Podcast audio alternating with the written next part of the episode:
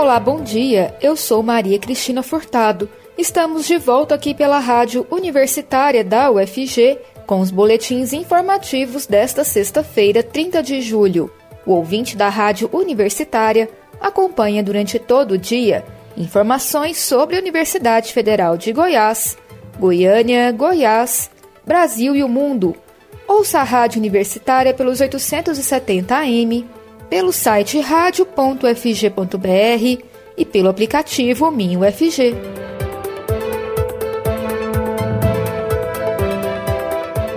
O incêndio que atingiu um galpão da Cinemateca Brasileira na Vila Leopoldina, zona oeste de São Paulo, nesta quinta-feira, começou em um ar-condicionado que passava por uma manutenção feita por empresa terceirizada contratada pelo governo federal, segundo informações do Corpo de Bombeiros. Uma faísca teria dado início ao fogo e a empresa não conseguiu controlar.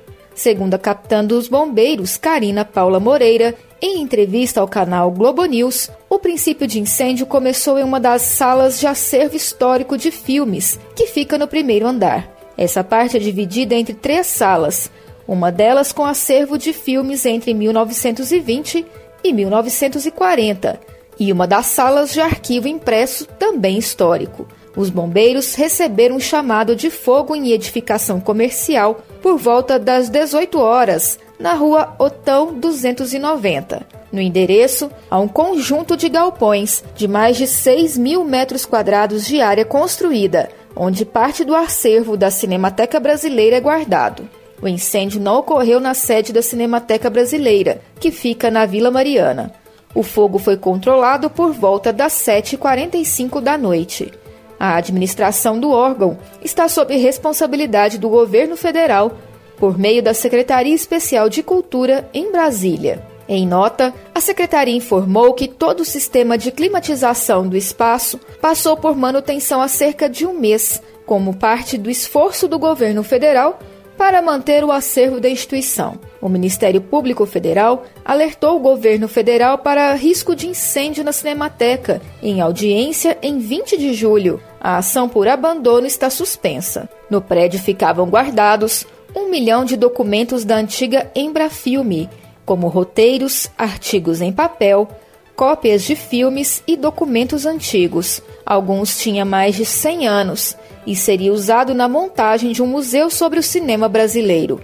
15 viaturas com 70 bombeiros foram enviados para combater o fogo. Os bombeiros disseram ainda que a estratégia para combater o incêndio foi confinar o fogo, impedindo que ele se alastrasse para galpões vizinhos. Apenas o primeiro andar foi atingido. No ano passado, um temporal alagou o galpão e parte do acervo foi comprometido. A instituição não revelou quais itens foram danificados. Após três anos denunciando supostas fraudes nas eleições brasileiras, o presidente Jair Bolsonaro realizou uma live nas redes sociais nesta quinta-feira para apresentar o que ele chama de provas das suas alegações. Mas trouxe apenas teorias que circulam há anos na internet e que já foram desmentidas anteriormente. Ao longo de sua fala, Bolsonaro mudou o discurso e admitiu que não pode comprovar se as eleições foram ou não fraudadas. Foram veiculados vídeos divulgados na internet que buscam transmitir a mensagem de que é possível fraudar o código-fonte para computar o voto de um candidato para outro. O Tribunal Superior Eleitoral e diversas reportagens já mostraram muitas vezes que esse tipo de fraude não é possível e que os vídeos que circulam na internet não indicam qualquer tipo de irregularidade ou que alguma urna tenha sido corrompida. Em meio ao debate sobre reforma eleitoral e política na Câmara, presidentes de 18 partidos ouvidos em uma pesquisa qualitativa do Instituto Ideia se declararam contrários a regras adicionais para aumentar a transparência nas siglas. A tendência é de que seja rejeitado o voto impresso, mas se dividem quando o tema é o distritão, sistema no qual os deputados mais votados nos estados são eleitos, sem que as legendas tenham peso, como é hoje no modelo proporcional. A análise foi feita a partir de entrevistas com os dirigentes nacionais das legendas, a pedido da campanha Freio na Reforma Política se Reforma com Democracia, lançada pelo ITS Rio, Transparência Partidária e Pacto pela Democracia. O objetivo é ampliar a participação social na proposta em tramitação na Câmara. Por ser uma pesquisa qualitativa, os resultados são anônimos e não são estatisticamente representativos, como em pesquisas quantitativas. Entre os presidentes de partido entrevistados, 14 se mostraram contra a aprovação do voto impresso, uma das bandeiras do presidente Jair Bolsonaro. Dos favoráveis, três são alinhados às pautas do governo, enquanto um não é alinhado com o Palácio do Planalto. Os presidentes de siglas defensores da urna eletrônica afirmaram que é o melhor método de votação no Brasil, por ser ágil, segura e um exemplo de modernidade para o mundo. O argumento também passa pela avaliação de que a discussão de voto impresso é ultrapassada e uma tentativa de tumultuar o processo eleitoral.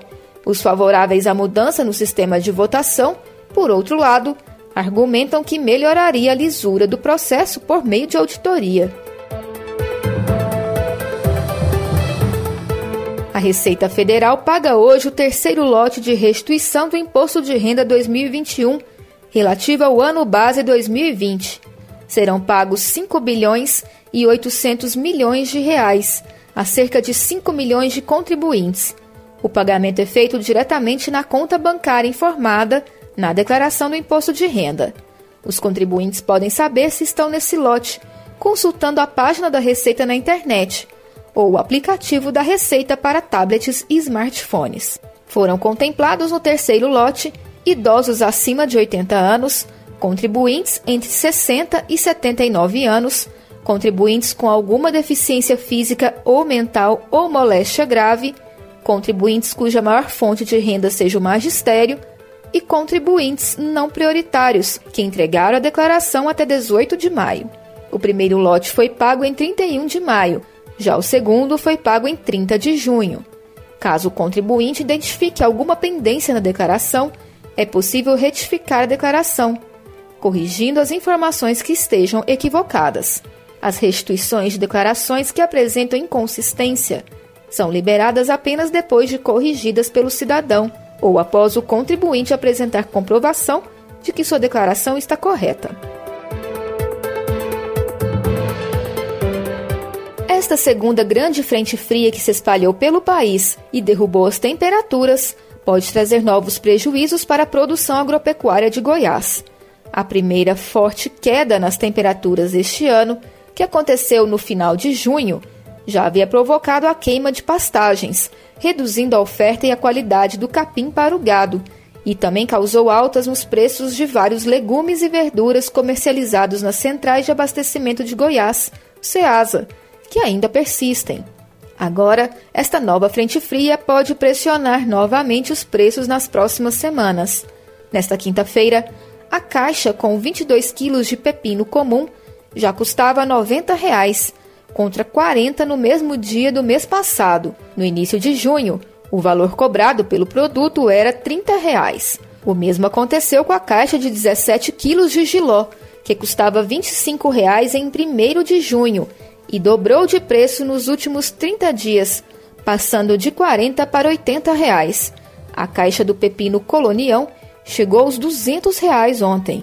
De acordo com o gerente da divisão técnica da Ceasa Goiás, Josué Lopes Siqueira, estas altas de agora ainda são reflexo da primeira frente fria, que veio no final de junho. Segundo ele, alguns legumes e verduras são mais afetados que outros pelas fortes quedas de temperatura. É o caso de produtos como repolho, pepino, pimentão, vagem e giló, que sofrem mais com o clima frio. Tem a produtividade reduzida e os preços elevados por conta da menor oferta.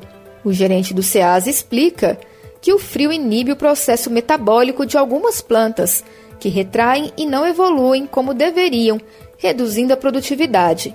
Essa gradativa retração das plantas pode reduzir mais a produção de verduras e legumes nas próximas semanas, trazendo novos impactos para os preços no mês de agosto. Nas regiões sul e sudeste do país, onde as temperaturas caem bem mais do que no centro-oeste, o volume de perdas tende a ser maior. Josué afirma que talvez seja possível terem que buscar produtos no Centro-Oeste. Um aumento de demanda dessa ordem pode gerar uma nova futura pressão sobre os preços. A produção de hortaliças em Goiás ainda não chegou a ser afetada pelo frio, bem mais intenso. Segundo os agricultores que plantam folhagens, em muitos casos, temperaturas na casa dos 15 graus até favorecem as hortas.